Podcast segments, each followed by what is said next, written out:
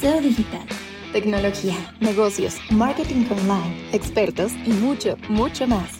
Un espacio pensado para ayudar a dueños, directores y gerentes de marca a tomar mejores decisiones.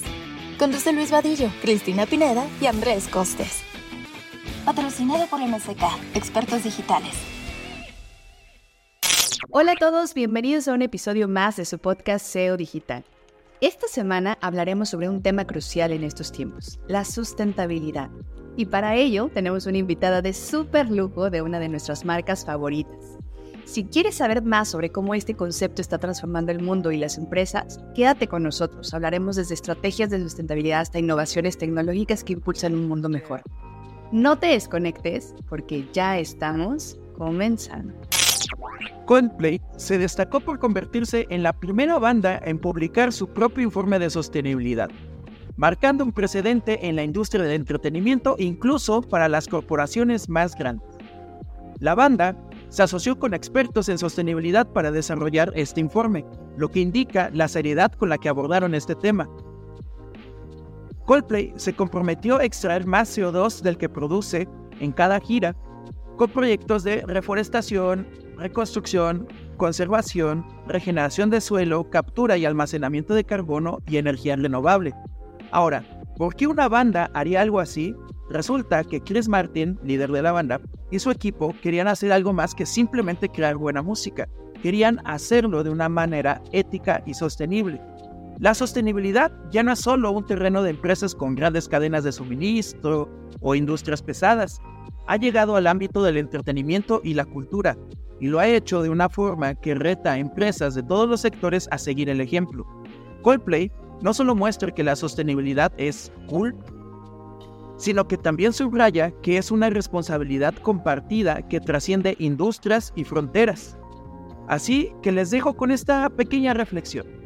Si una banda puede asumir la sostenibilidad como parte integral de su estrategia de negocio, ¿qué nos limita ¿Qué nos detiene en nuestras propias empresas para hacer lo mismo? La sostenibilidad es un tema en el que todos debemos participar, independientemente de nuestra industria. Muchas gracias a todos por escucharnos. Qué interesante dato sobre una banda musical que ahora también tiene que reportar qué hace en términos, digamos, de apoyo al medio ambiente y en términos de generación de energía y en términos de todo su impacto.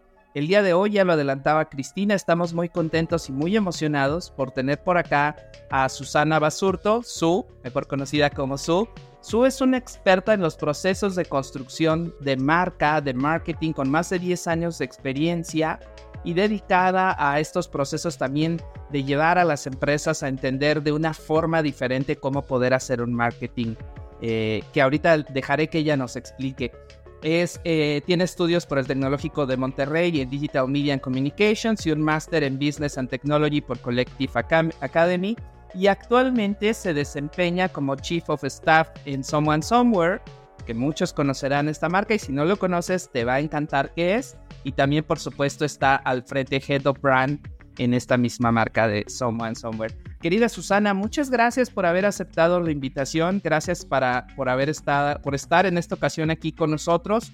Y bueno, pues si te parece, vamos a entrar a la carnita, Someone Somewhere, que es una marca que ahorita nos encantaría que nos cuentes eh, cuáles son, qué, qué, es esta marca, cuál es su diferencial. Pero a mí me encantaría que ah, de la mano con que nos cuentes de la marca, nos digas ¿cuál es el reto que tienen ustedes al ser una marca mexicana vendiendo en México y en Estados Unidos?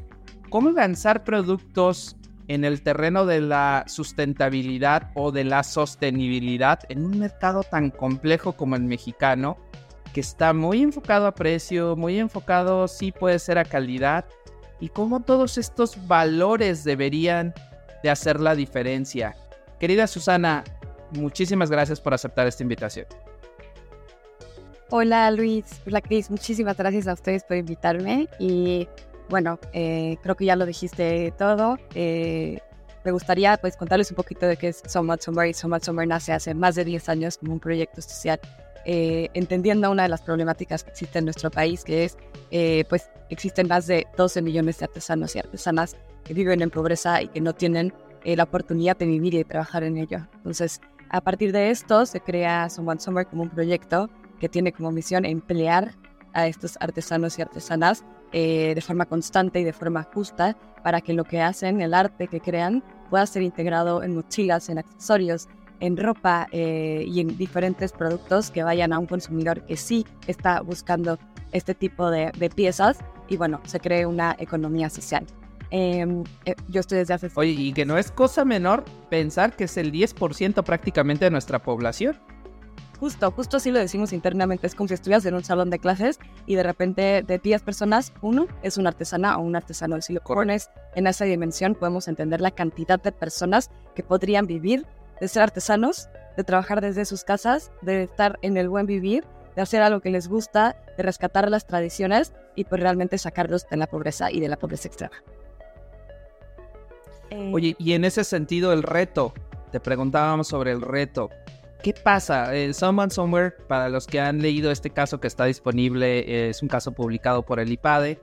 Eh, habla sobre los retos y sobre llegar a un mercado como el de Estados Unidos que pareciera que desde mi perspectiva están apreciando más el valor de una artesanía mexicana, de un producto de altísima calidad que compite con marcas de primer nivel que también están vinculadas a estos mismos conceptos y que es creado en Puebla, en Tlaxcala, en Oaxaca, sí, a ver, corrígeme si no me equivoco, pero sí, sí, sí, no mal recuerdo en estas regiones, y cómo llegar y vender es más fácil allá, es más fácil acá, qué valor el mercado mexicano, qué pasa con esta, yo diría desde mi perspectiva, poca adopción en México de, este, de esta nueva forma de consumir y también de hacer marketing. Tienes, tocas un gran punto, Luis, y creo que nos hemos enfrentado con muchísimos retos en ese, en ese punto. Hay cierta empatía y emoción, eh, como esta idea de romantizar ¿no? un proyecto social en México, pero no necesariamente la adopción de la marca, de comprarlo, de, de abrazarlo. Eh, afortunadamente hemos tenido eh, pues un público que sí, desde de entrada le gusta la marca, eh, empatiza, se siente identificado y demás. Está como de largo plazo con nosotros, pero ahora que estamos expandiendo mucho también hacia business to business, estamos tratando de entrar en cadena de valor de empresas para generar mucho más impacto eh, pues nos damos cuenta que no necesariamente estamos como país tan avanzados en esta conciencia social y ambiental, ¿no? En otros países, como en Estados Unidos, como en Europa, no solamente es la, digamos, como la curiosidad y la responsabilidad de, eh, cambiar su, su, cadena de valor, sino también que pronto empiezan a regularse de forma legal, ¿no? Y que ya desde ahorita antes del 2030, pues tienen que empezar a cambiar muchas partes eh, de esta cadena, ¿no? Entonces sí vemos una diferencia. En México tal vez hay un atraso en esta adopción, pero afortunadamente también un cierto despertar, ¿no? Desde que consumimos mucho sobre las tendencias de otros países, incluyendo Estados Unidos, y nos vamos dando cuenta que a lo mejor no es solo por la artesanía, pero es por eh, preguntarse de dónde viene lo que estoy consumiendo, ¿no? A lo mejor de rechazar un poquito el fast fashion, de rechazar eh, pues lo que sabemos que no necesariamente viene desde un lugar de pago justo, de condiciones laborales eh, justas o sanas, y entonces el cuestionarte de dónde viene que te puede pasar desde un café, ¿no? Vas al bazar, compras un local, que perdón, un café que sabes de dónde está hecho, o prefieres ir a comprar tus verduras al mercado que sabes que no tienen insecticidas, etcétera, pues lo mismo pasaría con nuestra marca, ¿no?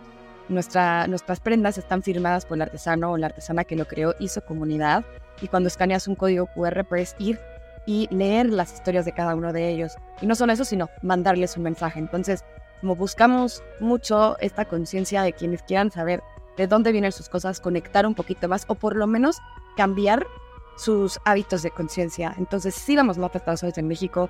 Hemos notado en todos estos años eh, pues había curiosidad, pero no necesariamente ese compromiso, esa responsabilidad, pero poco a poco ha ido avanzando, ¿no? Oye, Su, tocaste un tema interesantísimo y, y, Luis y, yo ya lo platicábamos previamente. Fíjate que a nosotros nos parece que la, la tarea que vinieron a hacer con, con la marca respecto a la concientización o incluso a la evangelización del mercado mexicano respecto a este tema es importantísima. Incluso lo, lo, equiparábamos un poco como a esto que vinieron a hacer las FITEC, ¿sabes? De que aquí en México no teníamos la cultura de la inversión, ¿no? Y cómo llegas a un país en donde no se tiene una cierta cultura a promover una marca valiosísima y te tienes que enfrentar con tantas barreras, ¿no? Eh, incluso nos hacíamos la pregunta de, ¿en cancha de quién quedaba el tema de esta concientización, ¿sabes? Si quedaba en, cancha como de la, de la sociedad, ¿no? De, las personas que ya empezaban a tener esta conciencia y que empezaban a invitar a todos, o si quedaba mucho de la cancha de las empresas, porque muchas veces son también las empresas las que hacen o no que estén disponibles estos, estos, este, estos productos, ¿no? A veces le van a dar el, el, foco a estas marcas internacionales que te van a costar dos o tres veces más y que la gente quiere pagar por ellas y no te van a dar el espacio a ti que tienes toda esta eh, historia detrás y toda esta parte de valor detrás. Este, y, esas barreras eh, nos parecía a nosotros que eran pues muy importantes hacerlas ver y hacerlas notar. Y yo te quiero preguntar justamente eso, Su. ¿Cuáles han sido las barreras a las que se han enfrentado y cómo han logrado superarlas? Porque son 10 años de estar picando piedra, ¿no? Y casi, casi tratando de hacer que, que pues, la gente entienda de qué va este proyecto. Cuéntanos. Sí, Gris, creo que en temas de barreras podría, podríamos estar aquí con varios cafés, ¿no? Y creo que es algo de que nos ha ayudado a crecer, a iterar, a pues conocer mucho más, a aprender, ¿no? Hablas de aprender y creo que eh, es lo primero que hemos tenido que hacer para poder eh, crear la marca, eh, crear los productos, conectar con los usuarios, colaborar con todos los aliados que tenemos y en este aprendizaje, pues aprender de los errores que vamos cometiendo. Entonces creo que es una parte y es, digamos que responsabilidad de todos y de todas, ¿no? Desde uno como consumidor hasta la empresa que lo ofrece, hasta eh, la persona que lo cuestiona, ¿no? Entonces, eh, si uno como consumidor no cuestiona eh, a sus marcas favoritas, a las empresas con las que colaborar, etcétera, pues no necesariamente van a pasar las cosas. Entonces se vuelve como el huevo y la gallina. Entonces para mí es una labor de ambas partes y qué mejor que se ven juntas, ¿no? Algo que nos hemos dado cuenta es en que el usuario mismo cuestiona, ¿no? Que nos empieza a preguntar como, pero ¿cómo es el esquema con el que colaboran? ¿Pero cuál es el pago que le dan a los artesanos? ¿Pero cuáles son las condiciones con las que trabajan? Nos encanta que nos hagan eso porque uno, pues nos ayuda a todavía eh, reportar mucho más de lo que hacemos. Los invito mucho ahí en nuestra página someonesummer.mx. Pueden encontrar el reporte que hacemos cada año y ahí podemos eh, evaluar en diferentes eh, sectores como el cultural, el social, el económico y demás, cómo es que estamos impactando, ¿no? Entonces nos retan a saber decirlo, saber medirlo, mejorarlo y entender también otras oportunidades para los siguientes años, ¿no? En la parte de, eh, la, del impacto al medio ambiente empezó justo por eso, ¿no? Empezamos a darnos cuenta que pues la industria textil es la segunda que más contamina en el mundo, ¿no? Desde gente que nos daba pues este feedback o que nos cuestionaba o que nos empezamos a dar cuenta de estas métricas y por eso nos certificamos como climate neutral. También estamos certificados como empresa D y pues esto nos ha ayudado a medir minuciosamente cada pasito que hacemos y cada cosa que tenemos que mejorar, ¿no? Entonces creo que de retos ha sido pues eh, saber escuchar, escuchar al usuario qué es lo que quiere en cuestiones de impacto, pero que también qué es lo que quiere en cuestión de producto y poder balancear esta parte, porque al final nosotros tenemos que vender este producto para poder crear el impacto eh, pues en las comunidades con las que trabajamos, con los maquineros que eh, pues estamos eh, colaborando también. Entonces es cómo escucho al usuario, cuál es su necesidad puntual en cuanto a un producto, pero también es cuál es su curiosidad, qué impacto quiere generar, ¿no? A lo mejor en ciertas zonas en Estados Unidos se enfocan un poquito más en la parte del impacto ambiental, después viene la social. Y en México es un poco distinto. Tocan tal vez un poquito más en la parte del impacto social y después la ambiental. Entonces, observando las tendencias, observando también toda la evolución que, está, que, pasa y cómo esto afecta a la industria, a nuestros usuarios, ¿no? Crecer con ellos, creo que es algo también que nos ha retado un montón. Eh, entender nuestro customer persona, entender cómo evoluciona, por qué está pasando, hacer entrevistas uno a uno, darte cuenta que estabas comunicando lo erróneo, volver a empezar, ¿no? Crear productos realmente escuchando a los usuarios y no crear productos porque a nosotros nos gustaban, ¿no? Entonces, bueno, aprendizajes un montón. Eh, durante la pandemia, pues también, ¿no? O sea, ¿qué pasa en, en, pues, en sucesos como este, ¿no? La gente deja de consumir y se va hacia lo básico. Entonces, ¿cómo evolucionar un negocio? ¿Cómo eh, transformarlo para no dejar de impactar, ¿no? En nuestro caso, bueno, abrimos eh, justo business to business, nos enfocamos en este modelo de negocio que nos abrió muchísimas puertas, pero creo que un reto es cómo no tiras toalla, ¿no? Cómo eh, empiezas a hacer eh, estos espacios para innovar, para ser creativos y para pues traer soluciones de negocios a la mesa, ¿no? Y a lo mejor tienes que pivotear y tienes que cambiar el rumbo y tienes que sacrificar algo que ya está hecho pero siempre pues pensando en la misión principal, que en este caso es, como lo dije al principio, generar empleos justos y, constantes mientras cuidamos a nuestro planeta. Entonces, creo que uno de los mayores retos ha sido ese, cómo, cómo ir navegando, cambiando, iterando, sin pensar que lo que se está dejando atrás está perdido, porque creo que todos son aprendizajes, todos te están llevando a un mismo lugar, perdón, a un lugar eh, eh, y no necesariamente pues pensar que se está desaprovechando, porque creo que este mindset eh, que a veces nos, nos, digamos, como nos autosabotea, es que pues todo lo que hagamos tiene que salir bien y la verdad es que no. Siento que de cada cinco cosas que haces, cuatro te salen mal y la que te sale bien ese es el aprendizaje de las otras cuatro. Entonces, de, de estas barreras ha sido pues como también tener al equipo correcto, ¿no? A las personas que crean en la misión, que cuando vienen estas etapas y estas olas, ¿no? De, de, de, duda, de iteración y demás, sigan con nosotros en este bote, sigan creyendo en la misión y estén dispuestos a toda esta iteración que también es personal, porque al final estás en el trabajo, pero también está cambiando, eh, pues, tu día a día, eh, tus retos, tus aprendizajes o incluso hasta tu camino profesional, ¿no? Que en mi caso yo empecé haciendo relaciones públicas en Summit Summer y bueno, ahora soy Chief of Staff. En mi enfoque va mucho más eh, hacia los negocios, hacia las estrategias, en la innovación. Entonces, ¿cómo estar abiertos a esta transformación en todos los niveles? Mientras decías esto, Zoom, pensaba yo, tradicionalmente las empresas tienen tres grandes stakeholders el primero, por supuesto, la parte que tiene que ver con tus clientes, ¿no? El satisfacer las demandas de tus clientes y pues tu razón de ser de entregar un producto o un servicio. Después tus colaboradores, porque sin ellos definitivamente nada sería posible. Y en tercer lugar, tus socios o las personas que han decidido poner la plata y el esfuerzo para, para hacer que las cosas sucedan. Pero si me voy a Someone Somewhere, hay un cuarto nivel y esa, y esa grado de complejidad es el tema de pues tus proveedores también, ¿no? De buscar en esa cadena de valor no solamente los artesanos, sino hablar desde el tema textil, las, materiales, por ahí hacen cosas interesantes con algodón, con, con algunos otros materiales que son reciclados, entonces me parece interesante, pero me parece un juego de muchos, de mucha complejidad y más en un terreno en el que nos encontramos ahora, digamos, llamémosle post-pandémico, donde hay que cuidar los pesos o hay que cuidar los dólares eh, para poder tener, tener una buena relación costo-beneficio en nuestras adquisiciones. Y yo te quisiera hacer una pregunta, saliéndonos un poco de, entiendo que Someone Somewhere nace con esta misión. Pero para las personas que nos escuchan, que a lo mejor tienen 30 años dedicándose a fabricar un producto o que tiene es segunda generación y están al frente de una empresa de servicios, querida Susana, todas las industrias, todas las empresas podrían hacer este tipo de iniciativas, no sé si llamarle solo de marketing.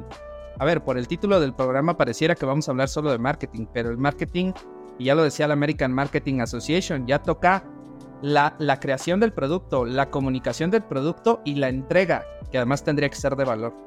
Entonces, todas las empresas, todas las industrias podrían hacer esto, querida Susana. Yo creo que sí, Luis. Y creo que no es un camino sencillo. Y creo que cualquier paso es importante eh, para poder llegar a cambios que realmente impacten. Pero tú mismo lo acabas de decir, ¿no? Desde el departamento de marketing puede entender qué es, qué es lo que está pidiendo el cliente, escuchar al cliente y regresar hacia adentro de la empresa trayendo soluciones sustentables. Entonces, a lo mejor está viendo fallas en la logística, en cómo les llegan los materiales. Bueno, se va a hacer la recreación del packaging, pero ¿por qué no? También pensamos en, a lo mejor, reducir eh, ese packaging o reducir el uso de plástico o tal vez transformarlo en una, solución sustentable y que poquito a poco eh, se vayan pues transformando esto no solamente para crear impacto, sino poderlo comunicar y hacer un statement como marca o como empresa. Entonces, aquí hay que cuidar muchísimo pues esta línea del greenwashing. Seguramente lo han escuchado, ¿no? Que muchas eh, pues empresas o industrias por la necesidad de eh, los clientes, eh, la exigencia de los clientes, pues digamos que maquillan, maquillan un poquito lo que se está haciendo detrás de bambalinas y bueno, eso es muy riesgoso porque uno como cliente puede creerles por tener una comunicación, un branding hermoso, pero no necesariamente se está generando un impacto de raíz o se está generando un impacto de verdad. Entonces creo que ahí, como, como empresa, sobre todo cuando es tan grande, entender la responsabilidad que se tiene para poder implementar este tipo de cambios, ¿no? Nosotros tenemos un aliado que es Delta y bueno, ellos eh, eh, con nosotros eh, codiseñamos el Amenity Kit para, la, para primera clase y el simple hecho de solo cambiar los amenity kits de una parte de, de, los vuelos que, que manejan a, a, día, pues ya está impactando más de 1.500 vidas, ¿no? En Oaxaca y en Michoacán. Entonces, realmente es una pequeñita iniciativa de todo un departamento, de toda la estrategia anual, pero sí se puede, ¿no? Es tener la inquietud, tener los recursos y ponerle tiempo y energía. Porque no solamente es, bueno, tengo un budget y lo armamos, eh, hagamos algo externo, es cómo esto se vuelve los valores de la empresa, cómo esto se vuelve algo que, como una invitación a que cualquier persona pueda proponer, como si fuese la sustentabilidad transaccional en vez de solo un departamento, ¿no? Y yo desde mi trinchera, que soy el área de ventas o el área de finanzas o el área de RH, ¿cómo traigo propuestas que nos lleven hacia algo más sustentable, ¿no? Desde cambiar esto por una herramienta, cambiar papel portal o hacer actividades de plantar árboles o eh, cambiar los materiales de un producto, eh, ¿no? El área de, eh, de materiales, etcétera. Entonces creo que es como cambiar este chip y, y pensar que todos en cualquier empresa podemos ser parte de esos granitos de arena y no solamente un departamento de sustentabilidad, que es, siento que es un, es un pensamiento erróneo. No tiene que suceder eso para generar los cambios. Entonces, respondo, yo creo que sí, hay que poner las condiciones, la apertura, ¿no? Como líderes de empresa, la invitación, los workshops, sobre todo la educación también, pero creo que es parte de, pues del día a día de cada uno en la empresa.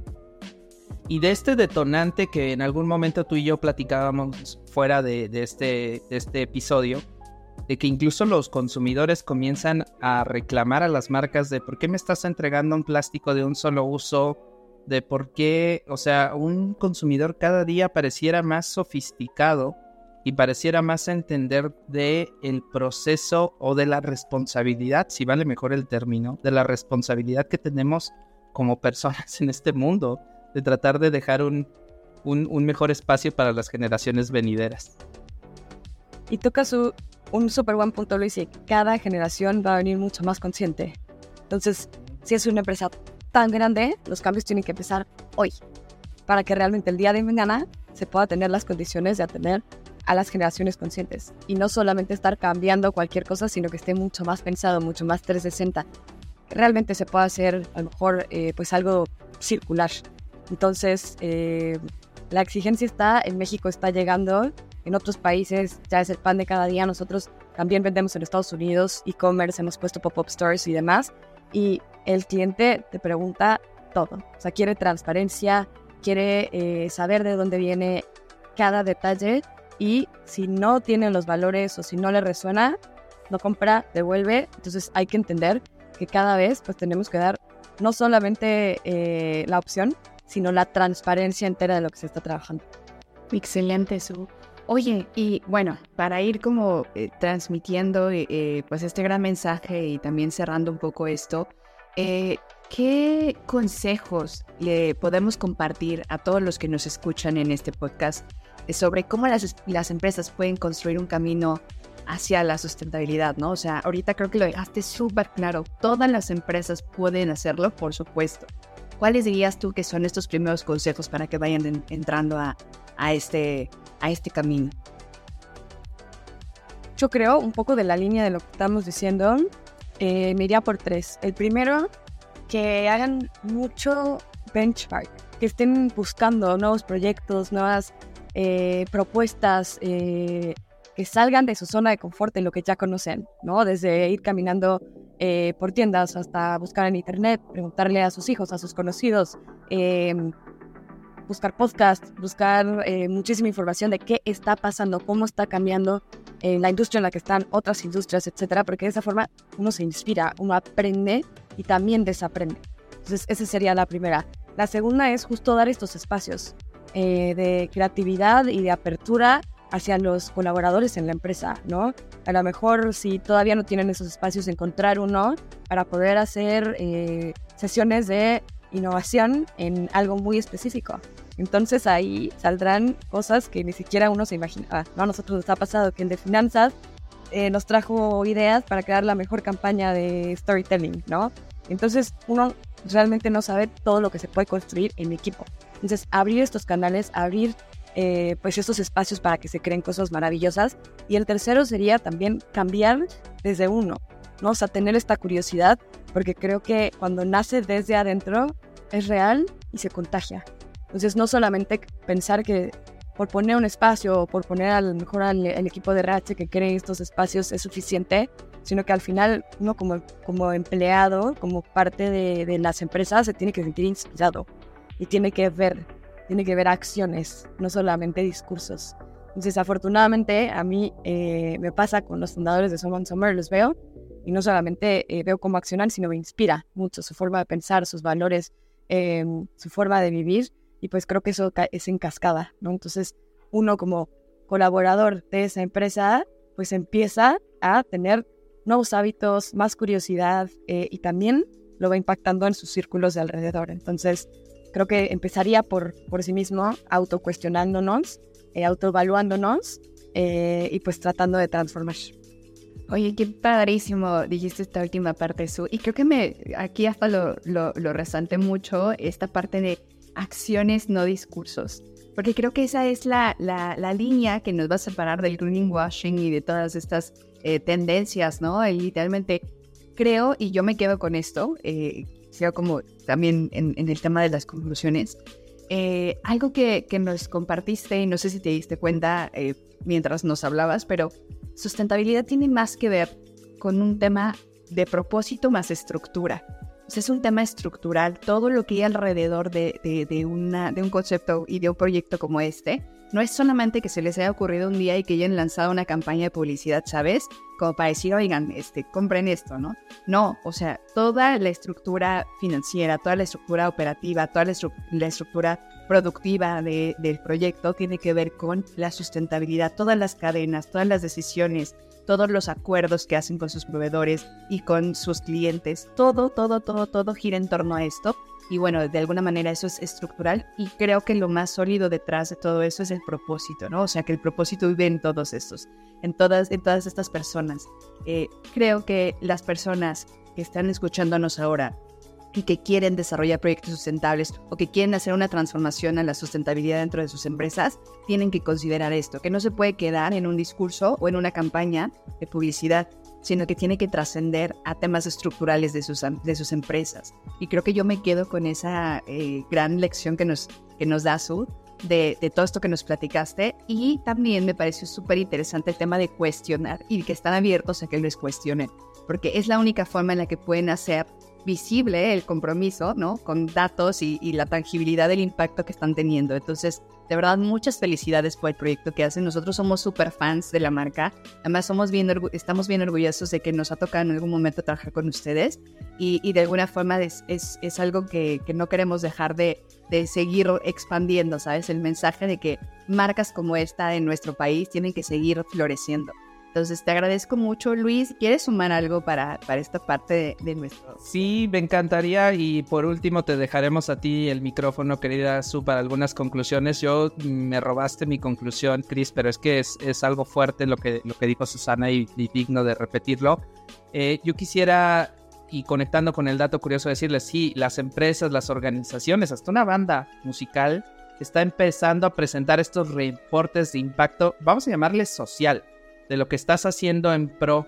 Eh, y si lo está haciendo una aerolínea, que además a veces los acusan de estar quemando combustible a más de 10.000 pies y todo esto, habrá que ver qué tanto verdaderamente es el impacto de eso. Hay un reporte, no voy a meterme a detalles, pero eh, están haciendo algo por cambiarlo. Entonces creo que nos toca a nosotros como empresarios hacer algo desde nuestras trincheras para entender y la excusa perfecta es el departamento de marketing, porque regreso a esta responsabilidad de estar vinculada en la creación del producto, ya sea producto o servicio. Y ahí decía Chris, ahí hay que meternos estructuralmente para hacer las cosas diferentes. ¿Y qué creen? Cada día más, las nuevas generaciones, voltea a ver a alguien que tenga 18 años y pregúntale qué le importa y te vas a dar cuenta que una de esas cosas que le importa, sin duda va a ser el planeta entonces, si nosotros somos afines a eso, vamos a tener doble propósito. El primero, y que ya debería de ser razón suficiente para movernos, es que dejaremos y estaremos creando un mejor espacio, un mejor ambiente, un mejor mundo. Y el segundo es que conectaremos con esas audiencias que tarde o temprano serán los consumidores, tarde o temprano serán la fuerza laboral y tarde o temprano serán las autoridades que dirijan este país. Entonces, esa es mi conclusión, querida Susana. ¿Qué le dejamos a, esas personas directivas que nos escuchan?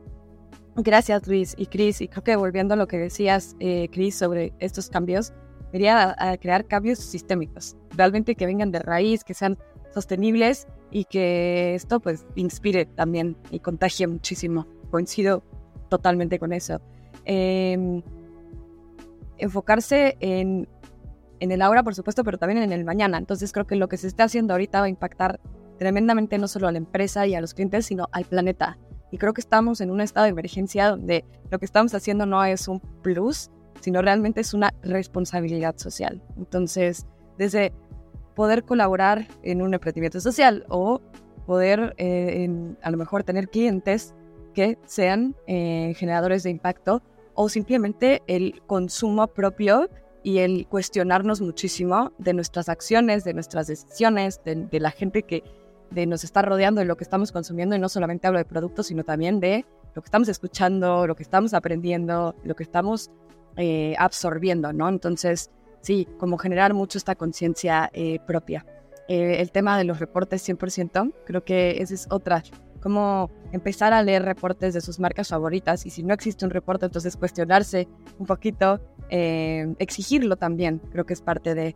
Y pues yo también, Cris, feliz de que ustedes hayan sido parte de este camino, que nos hayan ayudado un montón a crecer, a, a pasar todas estas barreras. Y bueno, a Luis, ni se digas, ha sido mi mentor, eh, no solo profesional, sino también personal en muchas, en muchas cosas. Y pues juntos hemos como discutido mucho este tema y creo que lo que me encanta de este tema es cada día hay algo nuevo, hay un aprendizaje distinto, hay un cuestionamiento que ni siquiera nos habíamos hecho nosotros mismos. Entonces es, es increíble estarlo viviendo en tiempo real. ¿no? O sea, estamos siendo parte del cambio, estamos siendo parte de la transformación, pero también del problema.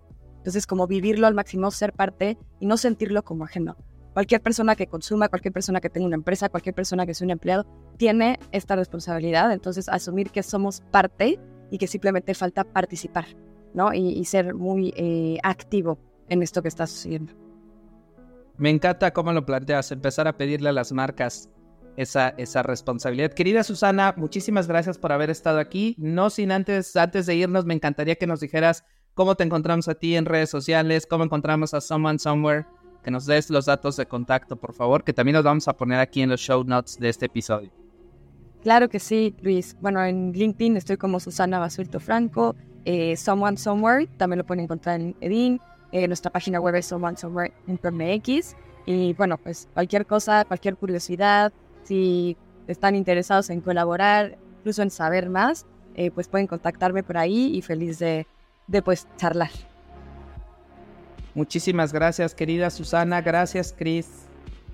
Gracias a ustedes. De verdad estamos bien contentos y, y un honor haberte tenido acá. Muchas gracias a todos por escucharnos. Esto fue SEO Digital y de, recuerden dejarnos sus comentarios o escribirnos a seodigital.mck.agency donde estaremos encantados de escucharles. Nos vemos en la próxima. SEO Digital tecnología, negocios, marketing online, expertos y mucho, mucho más. Un espacio pensado para ayudar a dueños, directores y gerentes de marca a tomar mejores decisiones. Conduce Luis Vadillo, Cristina Pineda y Andrés Costes. Patrocinado por MSK, Expertos Digitales.